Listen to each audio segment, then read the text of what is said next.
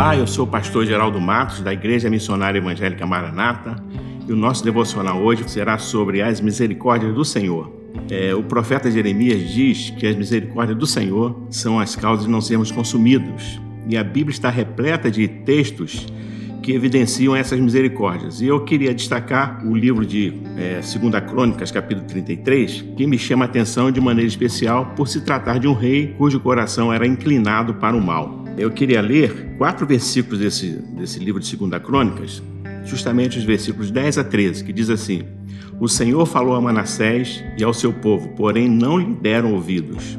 Por isso, o Senhor trouxe sobre eles os comandantes do exército do rei da Síria que prenderam Manassés com ganchos, amarraram-no com correntes e o levaram para a Babilônia. Ele, angustiado, suplicou ao Senhor seu Deus e muito se humilhou diante do Deus de seus pais. Orou o Senhor e o Senhor se tornou favorável para com ele. Atendeu-lhe a súplica e o fez voltar para Jerusalém, ao seu reino.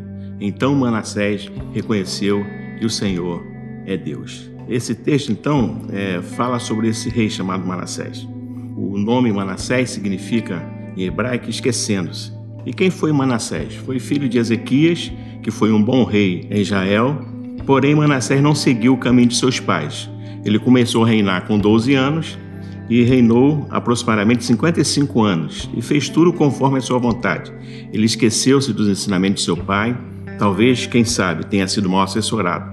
E ele praticou muitos atos é, errados, muitas coisas ruins. Entre esses atos que Manassés praticou, ele reconstruiu os lugares altos para adoração de ídolos falsos, levantou altares aos Baalins, fez postes ídolos da deusa Zera, prostrou-se diante dos exércitos dos céus e os serviu, edificou altares na casa do Senhor, sacrificou os filhos no vale de Inom, adivinhava pelas nuvens, era agoreiro, praticava feitiçarias, tratava com médios e feiticeiros, fazia continuamente o que era mal para provocar a ira ao Senhor. Fez os moradores de Judá errar mais do que os moradores da terra em redor. Nesse momento, eu não quero é, chamar atenção aqui para a maldade de Manassés, mas sim para a misericórdia de Deus para com Manassés.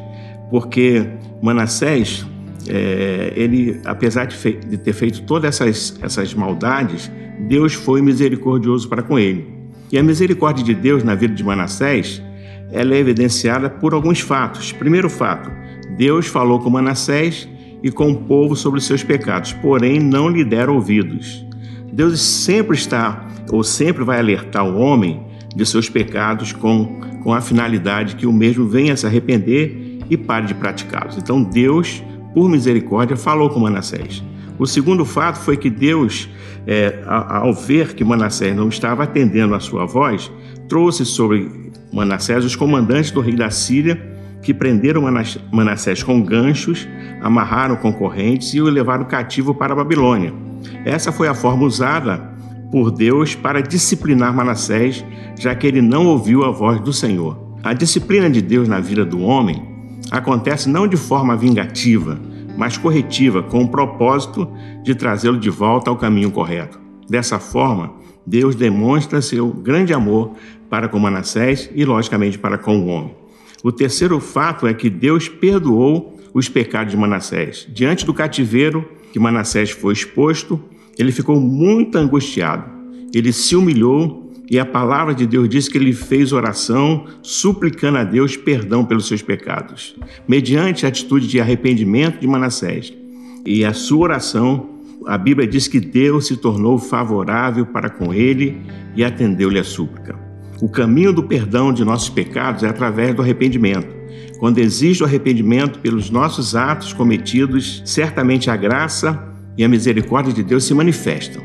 O quarto motivo da misericórdia de Deus sobre a vida de Manassés é que Deus restaurou Manassés ao seu reino. Manassés passa então a reconhecer que o Senhor é Deus, tendo a oportunidade de voltar a reinar e consertar muitos erros que havia cometido durante o primeiro momento do seu reinado. Deus sempre dá uma segunda oportunidade para um novo começo em nossas vidas. Ele é o Deus da restauração. Por pior que seja o pecado do homem, quando ele se arrepende e busca o perdão de Deus, ele sempre o achará. Certamente, Nós não somos piores do que Manassés. Você que está me ouvindo não é pior do que Manassés. E se de alguma maneira você tem é, sido escravizado por algum pecado, quem sabe alguma coisa má tenha, tomado conta da sua vida, se você se arrepender, se você buscar o perdão é, em Deus, certamente esse Deus misericordioso vai perdoar, porque as, as suas misericórdias não têm fim.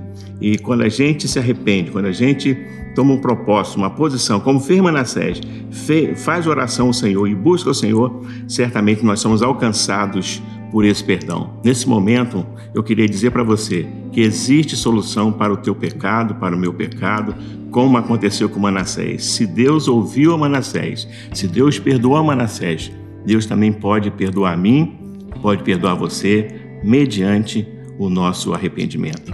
Eu quero orar por você, Senhor, em nome de Jesus. Nós te agradecemos porque o Senhor tem sido Deus bondoso, compassivo, misericordioso. Eu quero orar por pessoas que estão ouvindo esta mensagem, que de alguma maneira, se eles precisam de experimentar o perdão do Senhor, que a tua graça abundante venha sobre ele, que haja por parte dessa pessoa o arrependimento e que através desse arrependimento ele possa ser alcançado pela misericórdia do Senhor. Em nome de Jesus, que vive e reina para sempre. Amém.